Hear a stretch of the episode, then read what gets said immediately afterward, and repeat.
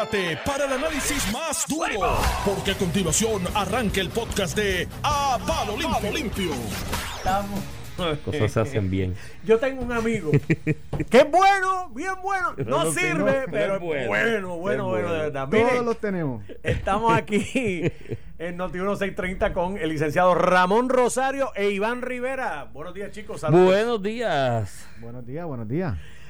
Mira, qué bueno verlos. Este, qué bueno que el defecto de ustedes en, en ocasiones es de utilidad. ¿Por qué? Porque ustedes son abogados. No sé, no sé por dónde viene, hermano. Pero- No, no, no, para hablar. Hay un run run o es una bolita que le echaron a correr o de verdad pues la están considerando, ¿no? Que supuesta y alegadamente a Maite Oronos Sí. La están ponderando o ella se quiere ubicar en ese no, juego me dicen que para el Tribunal Federal de Circuito de Apelaciones, Yo te, por así te puedo asegurar, eh, por otra fuente irrebatible, de que hizo un acercamiento y ya están llamando a funcionarios de gobierno, sí, sí. altos funcionarios de gobierno, como ocurre ¿En la cuando- investigación? en- no, no, y no, no, más allá de la investigación, cuando tú le solicitas a un político de alta jerarquía, por ejemplo, en este, ejemplo, en este escenario del Partido Demócrata, un nombramiento como ese, ya están funcionarios de alto rango de Casa Blanca llamando a políticos en Puerto Rico en alto rango que son demócratas eh, para ver su, su, su opinión sobre un posible nombramiento de la juez presidenta. Este, Y me dicen Y que- y me se dicen- está frotando y las me dicen que es la, me manos. dicen que no, pero Luis la va a recomendar. Me dicen Pues que es la me dicen que es la first runner up porque aparentemente hay gente en Casa Blanca que obviamente ella miembro de la comunidad LGBT y el pero mira. que ha tenido en su vida es un nombramiento muy simpático para la Casa Blanca los efectos de enviarle unos mensajes. Pienso yo, y no sé lo que ustedes piensan, por eso digo que qué bueno que ustedes están aquí con para hablar un poco. Yo pienso que puede ser un win-win para el gobernador. Le da dos sillas, una segunda silla al Supremo y se sienta con Dalmau y le dice, ven acá, Una y una.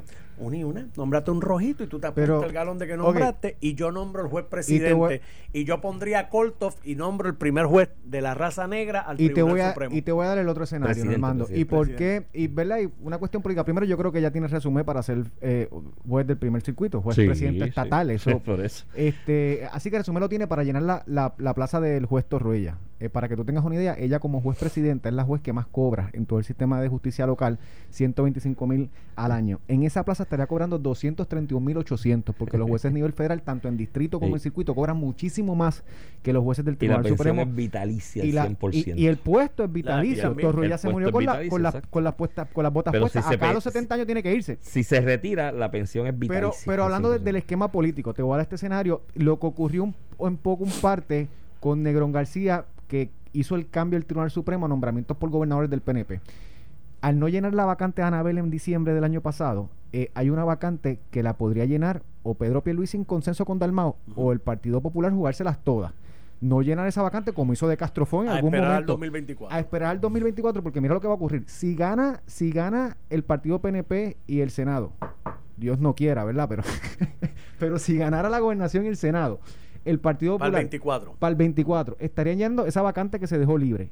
Y en ese Y dos. cuatrienio, Pavón Charneco y Rivera García Cumplen. se cumplen los 70 años, o sea que tienen dos vacantes más. Si esas tres tú le sumas las dos que ya tienen, que es Ángel Colón y obviamente esta silla del Tribunal Supremo de la Presidencia en Maite Oronos, cogen mayoría nuevamente. Eso es 5 a apostar 4. a todo. Eso es apostarlo Eso es a todo. apostarlo Eso es a todo. Eso es jugar a la ruleta rusa porque también, Pues, digo, pues eh, nada, claro, porque hoy tienen No. minoría y en Va el a ser 2024 y, y, y puede ser que si juegan No. esa jugada puede El ser que Supremo- salga ganando. el- si no no juegan, no Los ganan. miembros del Supremo se pueden autoconvocar y decir que van a pedir que se baje a 7. pero eh, No, por eso pero- pero, pero- para eso falta, hace falta legislación, eso había que hacerlo en cuatro Claro, pasos porque que está seguro que. Dalmao y, y Tatito no van a consentir eso. Claro. en este escenario. No, no, no va si ellos se la quisieran jugar a todas, como hizo De Castro fue en algún momento cuando Al- Aníbal Acevedo Vilá incluso total. sugería vamos a dividirnos las vacantes que habían. El problema con esa ecuación, Ramón, es sí, tú haces lógica. Lo que pasa es que De Castro Fon se la juega porque sabía el desastre de la administración de Aníbal, ya estaba casi a terminar el Claro. cuatrenio y sabía que leía que, que la probabilidad era que iba a ganar el PNP. En efecto. Pero en este cuatrenio está empezando. Y hay Los 60 chavos billones. están ahí, que Luis iba a repartir chavos y yo- Yo al otro pienso- lado yo no veo el pitcher de, No, de Colorado no, que pueda tirar, tú sabes, yo nueve pienso- entradas. Pienso igual que ¿Dijiste tú. Colorado? Pero ¿Dijiste Colorado? Sí, pitcher Colorado. Ah. no habla de David Bernier, no, habla de David Bernier, no, ese es creo que- colorado, pero Ah, es del color de la pava. Ok. Mira, pudiera ser, pero, pero no- Normando, no, no te entiendo, hace sentido, pero que ellos tienen que perder nada. Si- tienen dos jueces allí, tienen dos de nueve. De, eh, no tienen nada que perder. Por el, el otro. Tú te la jugarías. Si yo fuera el Partido Popular, Sí. mira, yo creo que eh, si tú te quieres crecer, ¿verdad? Yo creo que lo que tú le debes pedir a Pedro Pierluisi es un nombramiento de consenso, un nombramiento que aunque tenga una filosofía eh, ideológica particular, porque el gobernador es el que nombra, que sea un- una persona de consenso, pero en la política, no el mando, yo que he estado mucho tiempo en esto, probablemente eso no va a pasar, eh, es mi punto. Es tu punto. Ahora, Pero si Maite... Dalmau me apunta un juez por Si ahí. Maite Oronoz llega a ser nombrada y confirmada Sí. para primer circuito, el panorama totalmente cambia, porque automáticamente, aunque no se pongan de acuerdo para el nombramiento de presidente, ¿quién es el presidente? El grupo colegiado lo determina, Imperio, ¿no? no, por seniority, Martínez Torres. Martínez luego. Pavón Charneco, luego Eric Koltov, luego Edgardo Rivera García, luego O Felipe sea, que la presidencia le tocaría a la mayoría que nombraron gobernadores PNP. por y seniority. ¿Cuál es la importancia, los amigos radioyentes, y eso me corrieron los muchachos, que el juez presidente nombra las regiones judiciales, quién las dirige y demás? Y más importante, los jueces de las salas de recursos extraordinarios de San Juan y los jueces de San Juan. Mira lo que ocurre Los aquí. paneles. No, no. ¿Del apelativo No, no? en el apelativo hicieron un cambio, ahora es aleatoriamente, que es más justo porque antes la práctica era que los cuatro paneles de San Juan eran dominados mayormente por jueces nombrados por el Partido Popular, porque el juez presidente era nombrado por el Partido Popular.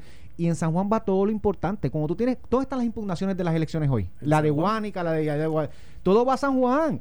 Y, y de hecho, cuando tú demandas al gobierno en un injunction, un caso importante, lo tienes que radicar en San Juan porque contra el gobierno los casos se llevan en San Juan. Así que San Juan es la joya de la corona. Y hoy en día, el tribunal de, de- de San Juan, el tribunal de primera instancia, en su gran mayoría tiene jueces en sus salas nombrados por el Partido Popular, a pesar de la, de la que la mayoría de los jueces de todo el sistema son nombrados por jueces del Partido No Progresista. Eso es un gran poder que se ha utilizado y el que diga que no, yo soy abogado, Iván es abogado. enmienda- El que diga que no, está Pero en la última enmienda de la ley, en la última enmienda de la Digo, ley, Fortuño, Pierluisi. en la última enmienda de la ley de la judicatura, si mal no recuerdo, el Supremo podría de forma colegiada Bueno, esa forma de yo, administrar. yo, yo pienso que constitucionalmente la facultad de, las reglas eso. de administración las tiene el Supremo. Ese es eh, y yo tengo artículos de revista jurídica de esto. por eso. Pero obviamente el Supremo lo ha ejercido en ciertos casos. Lo ha ejercido para los casos electorales, lo ha- que es aleatoriamente, lo ha ejercido para el tribunal apelativo. Y yo creo que un sistema aleatorio nadie puede criticar, porque es un sistema aleatorio. ¿Qué, qué juez está en cada sala? Lo determina. Un sistema aleatorio, no criterios particulares, porque a la vez que tú dejas la, la discreción, ¿verdad? La, la acción humana, pues se presta para otras cosas que el sistema de justicia no debería tener. Que no debería tener. Pero, y hablaremos un día de la carrera Este bollete lo tenemos aquí por la negativa de Rivera Chat de no confirmar la jueza que, que nominó Wanda. No, no, se, no se bajó a votación, la gobernadora retiró el nombre y ciertamente Tomás Rivera Chat y otros senadores estaban opuestos al nombramiento particular de Maritere Brignoni. Eso, Si lo eso- hubiesen eso- confirmado. Esa es la No teníamos- no teníamos o esta si- o yo te voy a decir otra cosa. Si, y si la gobernadora nombra, hubiera hecho otro nombramiento, también le hubiera dado otra oportunidad al Senado de evaluar. Eso es Claro, verdad. La gobernadora Eso- pudo haber hecho otro. verdad. Estaba media apretada en tiempo porque ya estaba. Mira, mira, mira. Iván, la juez No, presidenta de nuestro podía- sistema, la juez presidenta hoy de nuestro sistema constitucional, Sí, sí, en el Tribunal Supremo, se nombró y se confirmó el mismo día. El Déjense de eso. Sí, por descargue. Sí, sí, sí.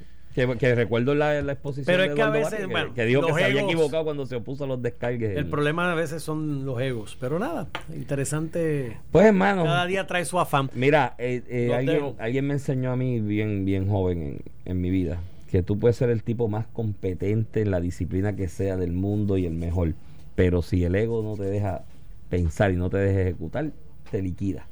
Y pues, eso ese pensamiento del alguna día. Pasamos a otro tema. escucho. Mira, No te Iván, vayas, date otra. Oye, tenía una camisa hoy azul PNP tú.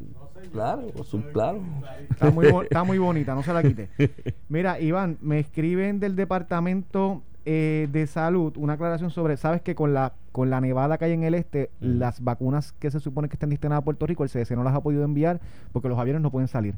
Se supone que salgan en los próximos días, pero me aclaran sobre la noticia que reportamos, que se reportó más temprano en Noti1, que las, repro- las reprogramaciones de la cita solamente es para las primeras vacunas. Y son para el 4 y 5 de marzo, no 3 y Exacto. 4 de marzo. La que segunda dosis no. la siguen segunda dosis, los que estaban Que es lo programados que para hoy son los que Sí, son sí. los que está- se las van a dar hoy, pero para las primeras dosis que se reprogramó son los días 4 y 5 de marzo. Este, para las primeras dosis, las que, las que fueron notificadas para hoy jueves, ¿verdad? Esas se recalendarizan para el 4 y 5. Y las personas que ya tenían cita no tienen que llamar a los planes médicos, está automática reprogramada. Los que tenían cita para hoy jueves, 4 y 5 de marzo, usted el 4 y 5 de marzo va al mismo centro que usted se supone que le tocaba ir y va a estar en esa lista o se supone que esté en esa lista. Así que Sí, con sí. ese servicio Y público. esa, y esa es la manera correcta, así que en ese aspecto, pues, dentro de la urgencia que creó esta eh, emergencia atmosférica, ¿no? Eh, pues es la manera correcta, asegura las segundas dosis de los que ya tienes vacunado con una primera, para que no se le vaya el range de tiempo, aunque el CDC ha dicho que puede esperar unos días más, pero no, no tampoco es justo, eh, especialmente con los envejecientes. eh, tenerlos esperando tantos días, asegurarse esa segunda dosis y que se reprogramen. Las primeras, by the way, ese, ese dicho sea de paso, para hablar en castellano, que nos lo heredamos de la madre patria, eh, ese, e- e- ese asunto climatológico en Estados Unidos, Ramón, ha traído, en el caso de Texas específicamente, uno de los estados más grandes y más importantes de esa federación en cuanto a desarrollo económico y aportación económica, ha traído una situación de emergencia marcada y grande. Y no he visto a Biden activar el gobierno federal para de alguna manera enfrentar con recursos del gobierno federal esa emergencia.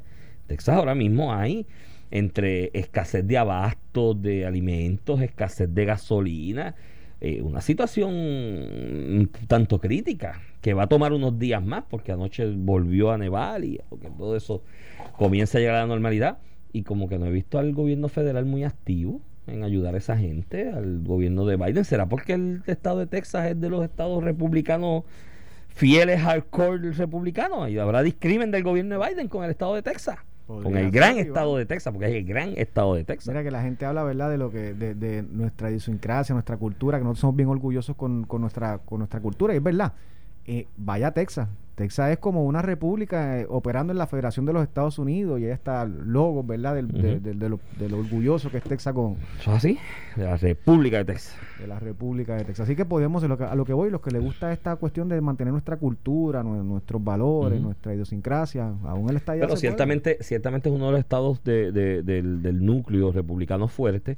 Eh, de hecho, se ha convertido en el refugio de muchos entes, entidades y operaciones administrativas que estaban alineadas ¿no? en distintos estados con la las políticas de Trump y cuando se vio el resultado de las elecciones pasadas en Estados Unidos, mucha de esa gente está mudando operaciones para Texas, porque dicen, bueno, aquí tenemos un estado que por lo menos defiende su, su soberanía dentro de la federación para reivindicar los derechos empresariales, los derechos de, de ciertos grupos, de, de- de ciertas actividades económicas y pues hacerle frente a algunos in- intentos de imposición del Partido Demócrata, pero me, da, me llama la atención eso, como que no escucha un activismo del, de Biden y su administración de ayudar a ese estado y necesitan ayuda. De hecho, necesitan más ayuda que muchos otros porque la infraestructura, de hecho, en Texas no está diseñada para estas grandes nevadas. Es una, una infraestructura, hay techos que pueden colapsar si sigue acumulando pues no son, no son las infraestructuras que están diseñadas para eso como los estados del norte. Especialmente, así que me gustaría y me encantaría escucharlo de Biden porque él es un gran defensor de los derechos y de, Y y ya ese pagó- grupo de demócratas Mira, que lloraban ya- por... ¿Ya pagó lo- los préstamos estudiantiles de la gente? No, dijo también ayer. No, no, ando, muchacho, yo ya no dormí. Yo Vale tuve que tomarme una pastilla para dormir. Porque él dijo que iba a perdonar los préstamos Lo estudiantiles. dijo como parte de la campaña como parte de la con, campaña. yo dije, bueno, bueno, yo dije, bueno, pues ya, yo empecé a coger prestado a cuenta de eso, de, de que me voy a liberar de, de parte de esa deuda. Yo dije, ya está, ya está haciendo mi, mi plan financiero. Y, mano, dijo ayer que no, que no va eso de los préstamos de Y 50 hizo una más. moratoria sin intereses hasta finales de o Sí por, lo del, sí, por lo del COVID. Por Pero- lo del COVID, pero el préstamo, préstamo Mira. que me prometió, no, me siento como que me engañó, me Esa- mintió. Siento que Biden me mintió. Desde mi punto de vista, esas promesas son las que se hacen en campaña usualmente por el Partido Demócrata. No se pueden cumplir y no deberían cumplirse. Esta cuestión de cuando No, no, si me dijo que era Está eso, bien, que pero, pero Iván, piénsalo, piénsalo en seco. Tú inviertes en, a intereses bajos en, le- en los estudiantes, les das préstamos, cualifican. Muchos de ellos están trabajando hoy, otros no, que yo entiendo que pueden tener. Para eso tienen unos vehículos de moratoria, ¿verdad? Y, y cosas así, pero Yo los he cogido todos. tú le inviertes en esos estudiantes para que repaguen el pago, porque si no al final del día todos los ciudadanos americanos van a estar pagando ese préstamo que cogió un estudiante particular y que puede ser que hoy esté en mucho mejor posición que muchos en Que la clase trabajadora que tienen que pagarlo. No, yo coincido que contigo. esa- y- esas doctrinas demócratas yo, yo- siempre he estado en contra. pero qué bueno, para todo el que se creyó y votó por Por, eso yo, por- yo, yo por coincido, Biden. coincido plenamente contigo. No es justo echarle la carga a quizás trabajadores de, de, de, de clase media, media baja, que pagan sus impuestos al día en, en distintas instancias Y que decidieron a no nivel coger federal prestado. A y que no cogieron prestado no y que prestado. estén pagando de gente que cogió prestado y que se embrolló para poder estudiar, eh, que yo lo hice Y que también. puede ser que le vaya muy bien. hoy. pero y que le vaya mejor que a eso eh, yo yo creo ahora lo, el sarcasmo lo digo por el asunto de que aquí todo el mundo se lo creyó Y todo el mundo hablaba de eso. Y ay, Dios mío, yo estoy Lloyd Biden. Y lo aplaudí, este es el santo. Y yo, no, Trump es el Satanás, pero Biden es santo. Pues mira, no, me Bueno, no, nos no, salió embusterito. que Biden se equivoque no quiere decir que Trump se equivocó un montón de veces. Sí, pero sí, pero aquí todo lo que decía salía de la boca de Trump era como si Sí, hubiese no. salido de la boca del mismo Satán y de Biden es como que pues El efecto no de los medios a nivel nacional contra Donald Trump, no, no a ese nivel, pero en gran medida, es el efecto de los medios con el movimiento estadista y PNP en Puerto, en Puerto Rico. Eh, usualmente los medios en jurisdicciones de este lado de- del occidente son liberales, con mayormente controlados. Estados Unidos ha crecido mucho Fox, que es otra alternativa, tanto en radio como en televisión, y que tiene muchísima audiencia en los últimos Ujú. 10 años eh, por, por distintas movidas que han hecho. Pero tú ves la- lo cargado del sector liberal con lo que se percibe como el sector conservador, que en Estados Unidos es el Partido Republicano y en Puerto Rico es el Partido No Progresista. Eso Y es la- un, un efecto Mira, de aquí yo, esta parte del mundo. yo comentaba esto con, con, con Joey aquí hace unos meses atrás y yo me decía, no, tú estás ahí atribuyendo una gran conspiración. No es que sea una gran conspiración, es que hay una realidad. Desde que se liberó la ley de telecomunicaciones en el 1996, muchas de estas cadenas nacionales de noticias y que crean opinión pública a través de noticias, entre comillas, ¿no? O programas de análisis políticos, está CNN, ABC, NBC, todas. Muchas de esas cadenas han pasado a ser parte de conglomerados multinacionales de empresas grandes. Eh, no voy a decir los- los- las marcas, pero que hay tienen una, su agenda. eh, eh, es la cosa. Económica. Entonces, económicas. Hay dos grandes de estas que hacían electrodomésticos en los 60, 50, después de la Segunda Guerra. Pero vamos a hace- decirle porque no se puede Bueno. General Electric y Westinghouse. es una, es una es son un, dos, es un son, hecho bu- que son son dos empresas de- que hicieron mucho capital. Ese capital hay que seguir lo han invertido en los medios. Y en parte. Entonces, ese medio, ese, esa, esa cadena de televisión, ese medio, mira, es una cosita chiquitita, chiquitita, una esquinita dentro de ese andamiaje multinacional empresarial. Entonces, si el billete de los que cobran en ese medio, desde línea editorial, reporteros, administrativos, gerenciales, viene de esa empresa multinacional que tiene intereses regados por el resto del mundo en producciones de distintos tipos, y llega un tipo como Donald Trump y dice, no, no, no, no, se acabó esto de que ese capital esté por ahí regado en el mundo, o me traen esos chavitos de nuevo para acá, y esos empleos para acá, y esa producción para acá, o le meto más impuestos, o los pongo a, a- a- correr eh, derechito.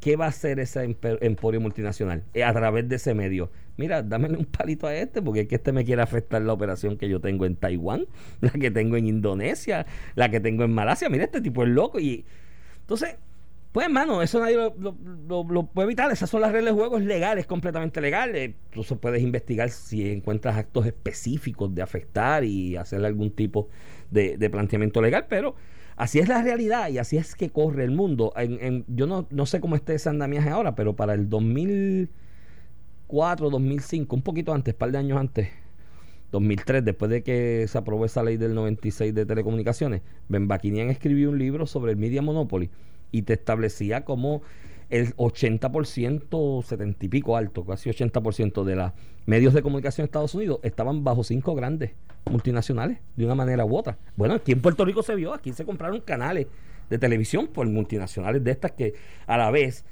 cadenas nacionales que a la vez son parte de conglomerados multinacionales. Por eso es que a mí me alegra estar aquí en Noti1, porque es una empresa de una familia que está echando para adelante y está al margen de toda esa, de todos esos intereses económicos y pues tú tienes una libertad de expresión que no tienes en, Eh, en otros lugares. En efecto, por eso estamos aquí. Por eso estamos aquí. decirle como las vemos. Eso es así, sí, es una realidad. O sea, y te repito, no es que haya una gran conspiración, pero si me afecta Mira, el billete mío, Iván, en, el tema candente, ¿verdad? Que es la apertura de escuelas.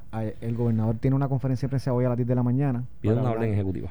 y, y, eh, emitirá su orden ejecutiva. Ayer emitió la orden ejecutiva de las escuelas como tal. La discutimos aquí un poco rompiendo cuando salió.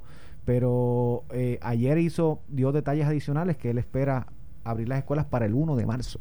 Entonces estamos en Es dos una semanas. agenda agresiva. agresiva y ambiciosa. 1 de marzo para las escuelas públicas y privadas. Y lo de las privadas y las públicas al mismo tiempo me gusta. Seguro. Porque espérate, si aquí alguna privada puede estar preparada, la pública que esté preparada también tiene que abrir, porque es imposible, y era mi crítica ayer a Débora Soto, la representante de la Comisión de, de Educación, que básicamente decía, no, no, en agosto que abran las escuelas públicas y, eh, y ahora en marzo que abran las escuelas privadas que estén listas porque los padres pagan eh, matrícula, no, y, y, y- y el pueblo paga contribuciones por escuelas Exacto, públicas también. igual. Y, hay esos gente que cobra y salario esos por nenes eso. no pueden estar más rezagados que los demás. Anyway, Mira.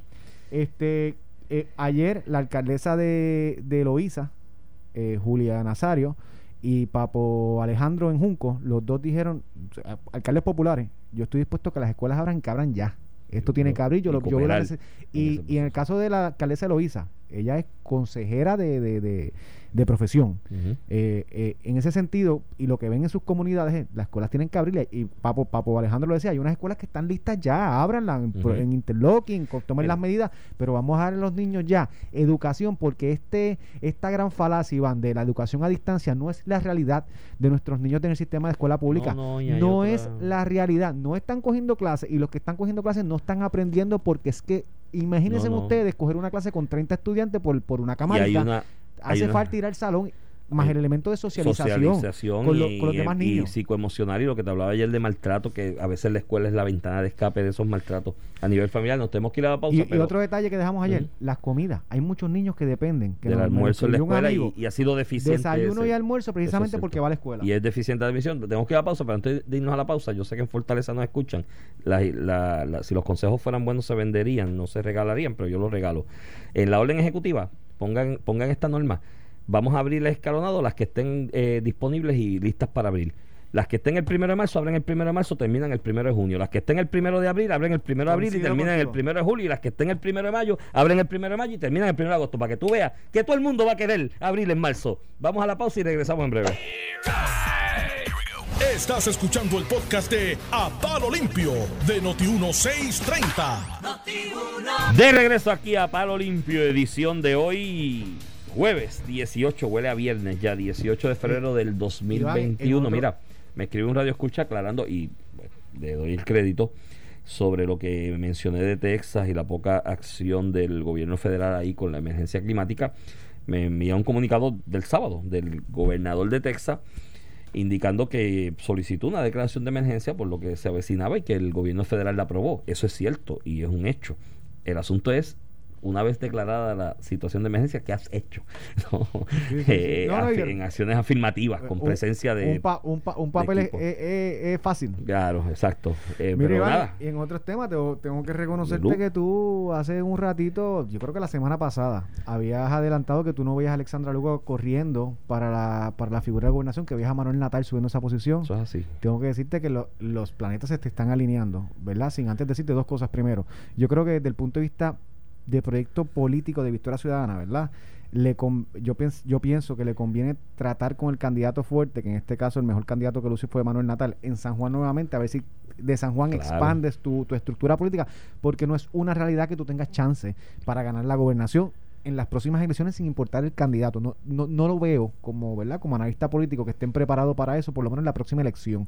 Eh, en ese sentido, pues enfocar tus esfuerzos en San Juan, donde si tuviste eh, cerca de lograr e- e- esa meta, pues te permite hacer una estructura eh, política de proyección de lo que es el movimiento en crecimiento. Si, si ocurre que en las 2024 pierden San Juan, pierden la gobernación y se quedan con los mismos escaños o pierden escaños en la legislatura y no ganan ningún otro panorama, esa proyección de que el movimiento va en crecimiento decae y desaparece eh, a, a nivel ¿verdad? De, de proyección política. Pero los, plan- los planetas se están alineando. Alexandra Lugaro dice ayer que se retira de la política pública. Ahí debe haber una historia, eh, ¿verdad? Detrás del telón, debe haber una historia de por qué se hace ese anuncio ayer. Nadie hace un anuncio, la gente simplemente no corre.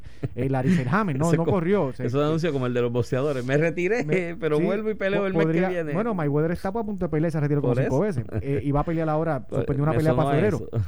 Pero a lo, a lo que voy es que porque era anuncio ayer, yo creo que hay una, una, una historia detrás. No sé si es que ya se va a posicionar a Manuel Natal eh, como líder del partido o que, que vayan o acostumbrándose que a él. tenía sus reclamos dentro del partido. Porque acuérdate que esta estructura del partido. Ahí eh, está, eso era el PPT. la- la- le- además de que tienes la, el, es el PPT, el gente del MUS, la que controla la cúpula, la presidencia del partido no recaía en Alexandra Lúgaro, recaía en Ana Irma Lacenco, ella es senadora. Así que no, no sé si en parte fue un problema interno o en parte es que quieren hacer ya la, la, la- ¿verdad? el pase de batón formal para que Manuel Natal se proyecte como el- la, la figura máxima eh, de Victoria Ciudadana. Y va a estar interesante en los, los, los Yo- próximos años. Yo, yo creo que un anuncio a estas alturas vale muy poco. Que igual en, en dos años dice el pueblo me lo pidió, me reclamó y yo estoy aquí. Como en algún momento dijo que los partidos no eran el vehículo No sé. para correr y, te- y corrió bajo Victoria Ciudadana. Son cosas que el, que, el, que el político con el tiempo cambia con buena voluntad porque se dio cuenta de algo o porque era simplemente una hipocresía cuando lo dijo Pues originalmente. está midiendo aceite. Dijo, déjame hacer un anuncio de, de retiro a ver cómo la gente reclama y me piden y me solicitan que no lo haga, que me necesitan. A lo mejor hay algo de eso. y de sacó tantear. 170 y pico de mil votos. Eso, Eso es, bueno, el- es el- una fuerza. los el, que votos- se quiera, el que se quiera cegar de eso está, Eso está, está está loco. enajen- No, bueno, hay gente en el Partido Popular que estaba enajenado de eso, ¿sabes? Dijeron, nada, que hablar de esos temas, sí, muchachos, si Victoria Ciudadana eso es un nati muerto, decían algunos. Antes de que se llamara Victoria Ciudadana, no, esto era un movimiento, esto se origina, esto lo empuja el- un sindicato, el, el- el SPT, esencialmente, de hecho, me dieron un billete ahí. Eh, Va a ser interesante ver los informes del Contralor Electoral cuando ya al final se vean en se vean en detalle la inversión de- del, del SPT en campaña, en, en ese apoyo al movimiento Victoria Ciudadana. Esto era un grupo que se llamaba Vamos. Aquí se creó una tendencia como Podemos en España. Podemos un en. España, que es el Victoria Ciudadana, es, Es el Podemos. es- es el Podemos a nivel de España. sí. Es un, un calco bastante similar. Pues allí los sindicatos empujaron Podemos y acá unos sindicatos empujaron Vamos, porque como los verbos suenan bonitos, vamos, corramos, podemos, ¿sabes? esas cosas. Y se llamaba Vamos o Vámonos, algo así, y de ahí surge el movimiento Victoria Ciudadana, pero ya se veía que ellos iban en dirección a hacerse un partido político. A gente en el PPD yo se lo advertí, le dije, eso viene por ahí, va a haber un partido, esta es la, con la intención de desplazar eventualmente al, al, al PPD y convertirse en la segunda fuerza electoral del país, porque esto es un sistema bipartidista cerrado y la meta es con- consolidarte como la segunda fuerza y ahí tienes oportunidades reales, ¿no? Una vez lo logras. Pero nada, lo escuchaba. Creo que la estrategia de correr a Natal en San Juan, eh, ellos, ellos utilizaron la popularidad de Alexander. Mírate los votos del Movimiento de Victoria Ciudadana. Son los 174 mil, básicamente, de la elección de anterior. la elección es el pasada. core de ella. El porciento cambia, pero sigue siendo la misma cantidad Sigue de siendo la misma cantidad de votos netos, eh, que es el core de ella, ese apoyo de ella, de estos jóvenes de las redes sociales liberales con este tipo de estilo y demás. Eh, y yo siempre dije que la candidatura de Natal a San Juan era darle una ventana de exposición a nivel nacional, porque siendo San Juan lo que es y lo importante que es, lo posicionaba de cara al 2024. Natal, que es una candidatura más simpática a esos sindicatos que estaban financiando la campaña que la propia Lúgaro. Así que, y tu planteamiento sobre el desempeño de Natal en San Juan y que quizás volver a correr eh, le daría mayor oportunidad porque estuvo más cerca y hacer ese crossover pues lo limita. Eh, hay dos variables que tienes que medir ahí. Primero, digo, hay una de esto que no es una variable científica, es un, un presentir mío de las experiencias de la cantidad de gente que ha corrido para alcaldías en Puerto Rico que la primera pierden apretado y dicen, bueno, en la segunda sí es verdad que ganan y, pierden por más, ¿no? O sea, hay una cuestión en el subconsciente del puertorriqueño, Ramón, que, y vuelvo y te repito, esto no está medido científicamente, habría que hacer un estudio, pero a mí me late, y lo, vi en Cataño, lo he visto en varios municipios de- del país, que en el subconsciente del puertorriqueño, el que perdió ya es perdedor. Perdiste la primera apretado, pero, ah, perdiste. Ah, pero ese ya perdió. Cuando se postulan, dicen, ya perdió. Eh, la otra variable que tienes que medir es que ya no está el factor Carmen Yulín con el presupuesto del municipio de San San Juan, eh, empujándolo. Eh, esos mil empleos y pico transitorios del último año que reclutó Yulín, aparte del proceso de campaña y proselitista y trabajo proselitista para ella en su candidatura primaria, esa gente estaban ahí empujando a Natal. O sea, el desempeño de Natal se dio por dos factores. El SPT con un billete detrás de esa candidatura. Y número dos, eh, el factor Yulín con el municipio de San Juan y una estructura Yulín- electoral que ya no va a estar para el Yulín pierde la 2024. primaria y todo el mundo sabe que su estructura política en San Juan pasó a ser del servicio de Manuel Natal. Natal, y eso está ahí y eso no va a estar de cara al 2024. Creo que ellos estaban apostando más a que Natal sea el candidato en el 2024. Eva Prado, que tuvo un gran desempeño En, la- en el precinto 3. en el sin precinto lugar- 3 sin lugar a y el. SPT la empujó también con billetes. Tú ibas por todos los precintos de San Juan.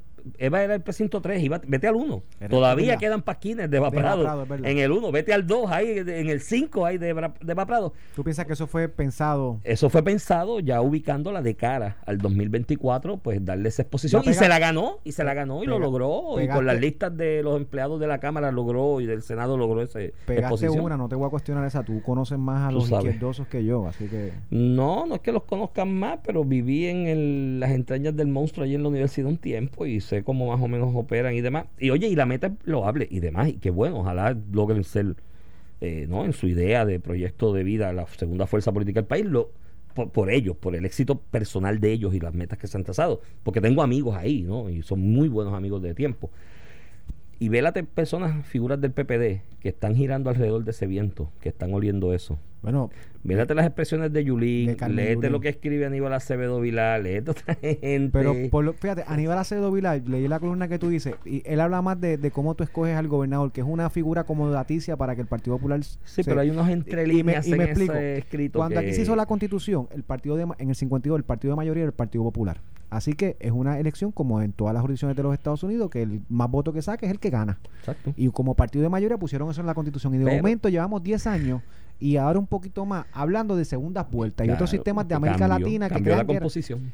Porque cambió la eh, composición, el partido mayor es el PNP y en la segunda vuelta es que pueden derrotar al PNP si sacan las demás alternativas que le restan eh, votos.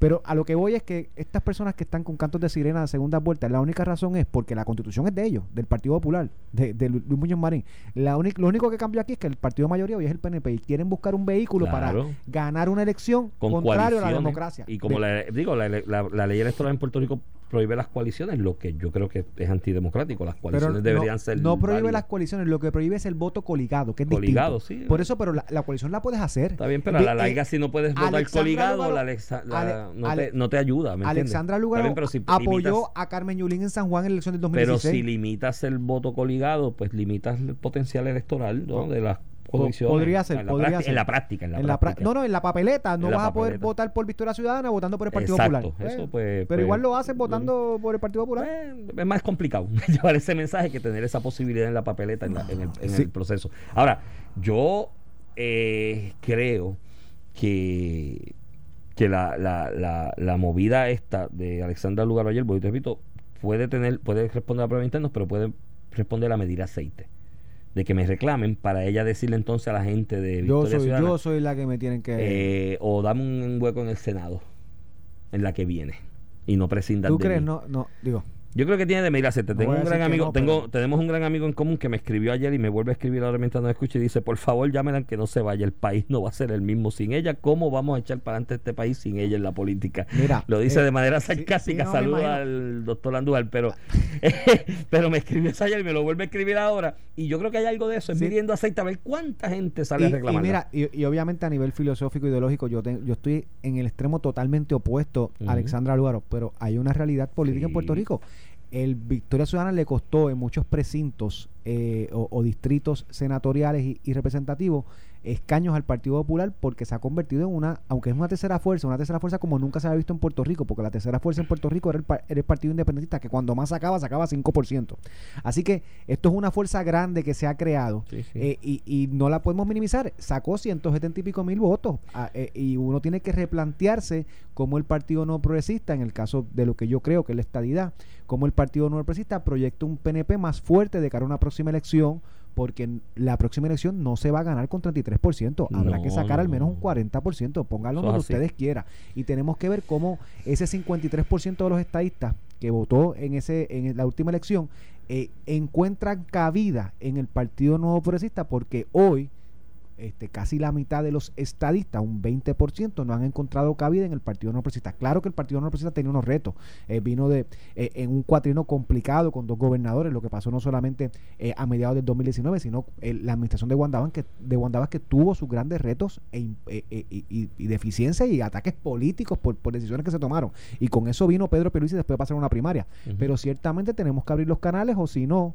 eh, eh, estaremos destinados a que nos pase lo que le pasó al Partido Popular. Victoria Ciudadana y Juan o, pues, o Alexandra Lugar y Juan Dalmao, obtuvo, obtuvieron ambos muchos votos estadistas.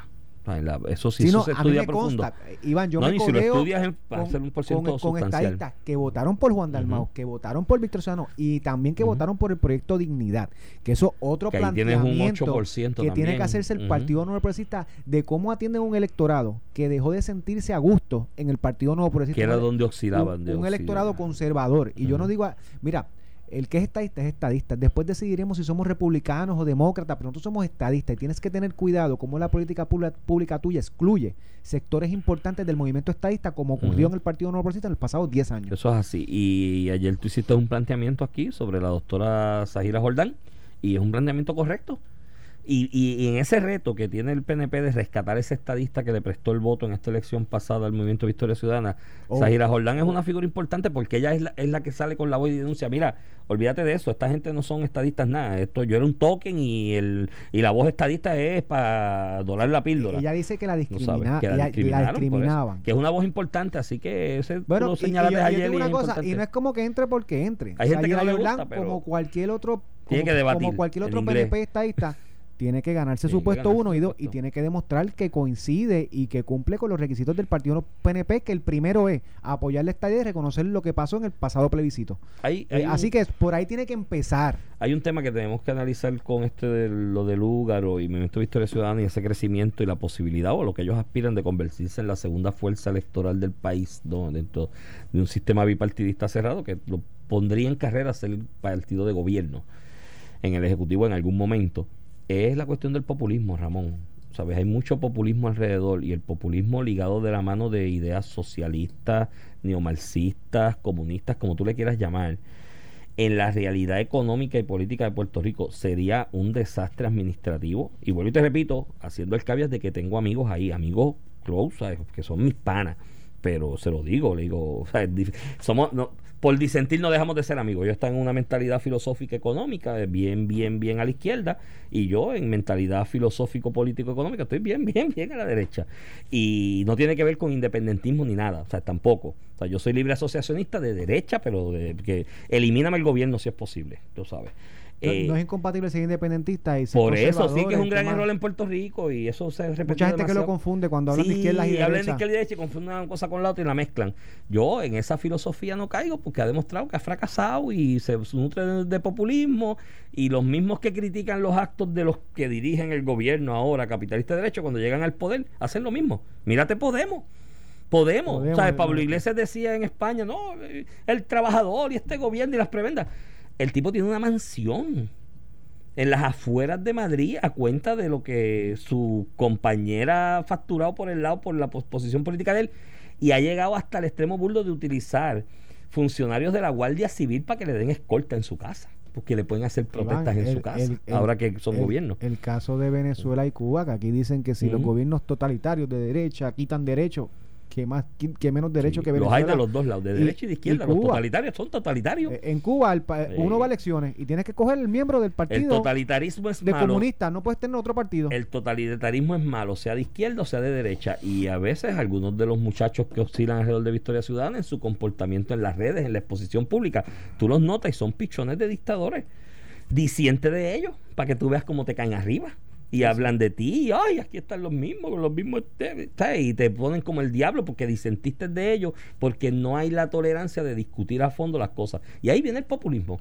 Populismo es como que de no podemos abrir las escuelas porque bendito. Eh, Sí, si son dejando populismo sin ningún fundamento, sin discutirlo, ¿sabes? ni nada por el estilo, como lo que le pasó a Alejandro con lo del IBU, con lo del IVA, que le vinieron con aquella retórica, 16 es más que 7, y ese no era y el mataron un gran proyecto con un argumento populista, sin explicar y discutir a fondo, 16 es más que 7, ah, y 12 que nos aprobaste y nos enganchaste al final, yo- no es más que 7, Yo yo estaba opuesto al IVA y eso nosotros discutimos esto montón de que veces. mucho peleamos con que eso. mucho peleamos con eso. Mm. Pero, pero ciertamente la discusión pública no fue en sustancia. Eran clichés así como el que tiró Carmen Yulín, 16 es más que 7. Sí, sí. Y, y- y digo, y el problema político, el, el interno del Partido Popular, en específico en la Cámara que tenía Alejandro García Padilla, con lo, aquello, ¿cómo Sí, le llamaban a los, sí, los los- cinco? A- tenían un nombre, tenían un nombre. ¿Tenemos un nombre? Ah, lo- sí, sí, sí. Eh, lo- los disidentes. eran. Los disidentes, sí, Por- los auténticos eran los de porque Kennedy porque, y después porque los cuando cuando en el Partido Popular Eh. disi- cuando en el Partido Popular vas en contra de la posición del, del, del partido como tal eres disen- di- disiente cuando vas en contra del Partido Nuevo Progresista es auténtico Es auténtico. Tú sabes eso está eso está eso está brutal Pero- mira aquí, mira Ah, y ahí que nos están haciendo señas en las redes tanto en Twitter como en Facebook Ramón Rosario Cortés subí Rosario Ramón Rosario eh, Cortés subí en un video de Alvira. Está buenísimo la gente lo está comentando. Alvira, mano, la opinión de Alvira sobre el retiro de Alexandra Para que vean que ese bozarrón tiene una cara. y afable y amigable. Mira, vámonos a despedir con eso. Nos escuchamos mañana. Esto fue el podcast de A, A- A- Palo Palo Limpio de Noti1630. Dale play a tu podcast favorito a través de Apple Podcasts, Spotify, Google Podcasts, Stitcher y notiuno.com.